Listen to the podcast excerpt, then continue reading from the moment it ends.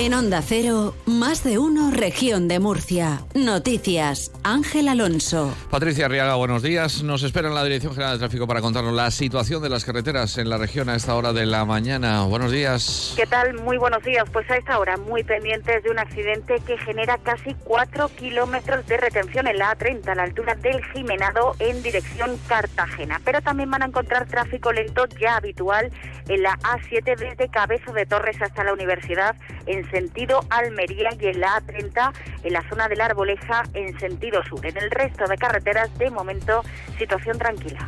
Pues la situación en varios puntos de la red de carreteras complicada, la red de carreteras de la región de Murcia. Vamos a conocer el tiempo que nos espera para este martes 16 de enero en la Agencia Estatal de Meteorología. Marta Alarcón, buenos días.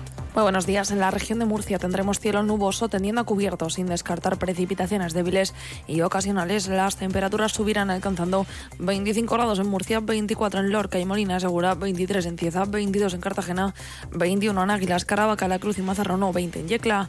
El viento será flojo moderado de componente oeste, ocasionalmente fuerte al anochecer. Es una información de la Agencia Estatal de Meteorología. Las 8 y 21 minutos de la mañana echamos un vistazo al termómetro en varias localidades de la región. Por ejemplo, en Yecla 12 grados en estos momentos, en Caravaca 9, en Cieza 10 y en Murcia capital 10 grados también de temperatura a las 8 y ya 22 minutos de la mañana.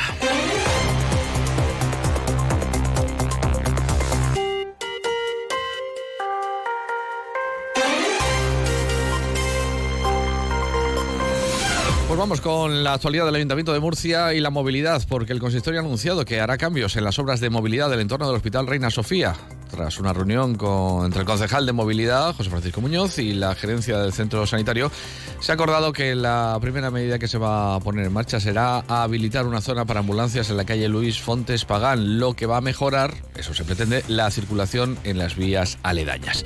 La nueva zona para ambulancias es una de las peticiones que ha trasladado la gerencia del centro para agilizar el trabajo que desempeñan estos servicios sanitarios encargados de trasladar a los pacientes que hacen uso del servicio de rehabilitación del hospital.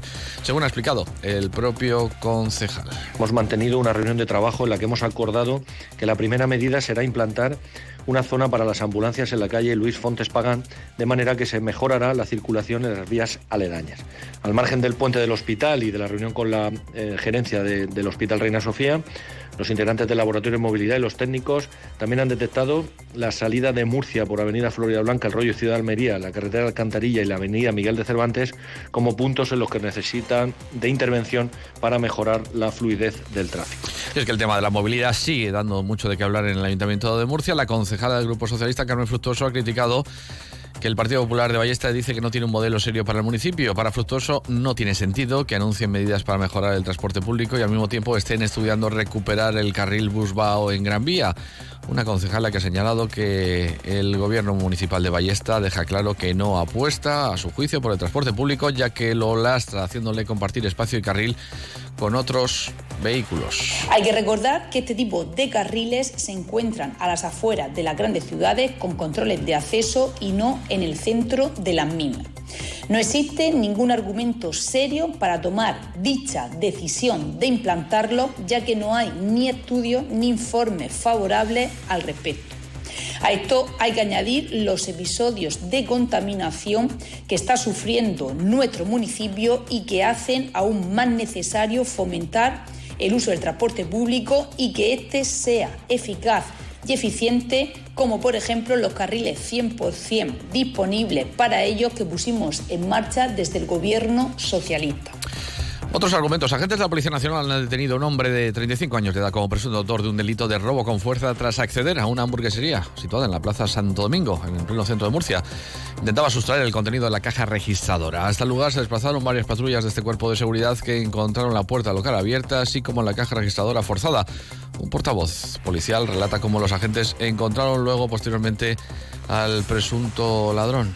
Se estableció entonces un dispositivo de búsqueda que permitió localizar a un varón que coincidía plenamente con las características recopiladas del autor de los hechos, en una zona frecuentada por los responsables de este tipo de hechos delictivos para intercambiar los objetos sustraídos por sustancias estupefacientes. El varón interceptado al cual le constan multitud de antecedentes, habiendo llegado a ser detenido hasta en 64 ocasiones, fue detenido y puesto a disposición judicial. 64 ocasiones, que se dice pronto. La policía local de Murcia ha detenido a un hombre tras localizar en el vehículo que conducía una importante cantidad de cobre y cables robados, así como un patinete eléctrico, un móvil de alta gama y otros objetos. Una unidad de este cuerpo de seguridad se encontraba en la zona de la carretera de Alcantarilla. Observó un vehículo que no llevaba las luces puestas, cuyo conductor al ver a los agentes emprendió la huida a gran velocidad, saltándose diversos semáforos. Tras dar alcance al turismo, el copiloto salió huyendo a pie del lugar, quedándose dentro del vehículo el conductor. El material robado y el turismo fueron trasladados al depósito municipal y el conductor a las dependencias de este cuerpo de seguridad. Sigue la investigación abierta sobre el caso del vecino de Monteagudo que este pasado fin de semana apareció muerto con un corte en el cuello en la casa en la que residía. Se trataba de una persona que no se relacionaba mucho con los vecinos y apenas llevaba unos meses en la vivienda que había alquilado. En Onda Cero ha estado el alcalde pedáneo, David Campoy, que ha relatado lo que comentan los vecinos de este hombre de 62 años que apareció muerto de forma violenta. la, versión que cuentan los vecinos más cercanos a la vivienda es que eh, eh, se oyeron gritos en la vivienda, como una discusión, y al rato, pues, eh, alguien, algún vecino, vio que cómo salía sangre por debajo de la puerta de la vivienda y entonces llamaron a, un amigo de la víctima para que abriera la casa y esa persona vino y abrió la casa y encontraron el cuerpo sin vida de, bueno, pues esta persona que vivía ahí, estaba en el suelo del salón y estaba, estaba muerto, le habían, le habían cortado el cuello, dicen.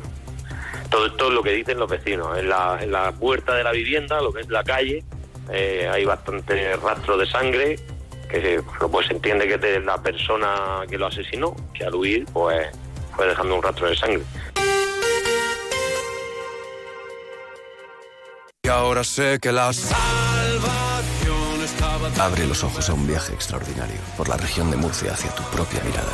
En 2024 el año jubilar de Caravaca de la Cruz llega a ti en lugares conectados por senderos de cultura, naturaleza y fe. Caravaca de la Cruz 2024, año jubilar. Creer en lo extraordinario. La Asociación para la Conservación del Patrimonio de la Huerta de Murcia, Huermur, ha denunciado el mal estado de conservación en el que se encuentra la estatua del Cristo del Monteagudo, conocido como el Sagrado Corazón de Jesús, y ha exigido la puesta en marcha de medidas inmediatas para evitar más daños. Huermur ha indicado que el Ayuntamiento de Murcia no ha dado soluciones ni ha instado a quien corresponda a la reparación del mismo una solución en su estado de degradación. Sergio Pacheco ha explicado que ya en 2022 Huermur denunció ante el consistorio del estado de esta estatua y dos años más tarde el Ayuntamiento aún no no sabe qué hacer al respecto y exigimos medidas inmediatas para evitar cualquier tipo de daño sobre el castillo medieval que está protegido como VIC o eh, que le pueda caer encima a cualquier persona que pase por allí un cascote en caso de desprendimiento. Esta es una situación que ya se denunció en enero de 2022 ante el Ayuntamiento de Murcia y bueno, pues a día de hoy, dos años después, el Ayuntamiento no ha dado ninguna solución ni ha exigido a quien corresponda esa adopción de medidas para eh, revertir el mal estado que presenta esta estatua del Cristo Monteagudo que pesa alrededor de 100 toneladas. La región de Murcia va a recibir del Gobierno Central 2,77 millones de euros para la ejecución de una veintena de programas de promoción del vino en mercados de terceros países durante el año 2025. Así lo ha acordado la Conferencia Sectorial de Agricultura y Desarrollo Rural, presidida por el ministro de Agricultura, Pesca y Alimentación, Luis Planas. En concreto, las ayudas proceden del Fondo Europeo de Agrícola de Garantía Agraria para ejecutar en 2025. De esta forma, el ministro ha planteado a los consejeros autonómicos del ramo elevar la subvención un 50% máximo permitido para un total de 673 programas presentados por las distintas comunidades autónomas. Hablando de vino, en Jumilla Hoy la consejera de Agricultura, Agua, Ganadería, Pesca, Sara Rubira, va a participar en la presentación de la sexta edición del concurso nacional de vinos Vin España que organiza la Federación Española de Asociaciones de Enólogos. Será en el Museo del Vino de la localidad de Jumilla. Y varios alcaldes de la región han visitado los secretos de la fachada, el recorrido que se ha realizado con el alcalde de Murcia, José Ballesta, a la fachada de la Catedral de la ciudad. Ha estado también el obispo de la diócesis de Cartagena, José Manuel Lorca En un recorrido para conocer esa fachada. No hay tiempo para más, les dejamos ya con Alsina. Les deseamos que tengan un estupendo día.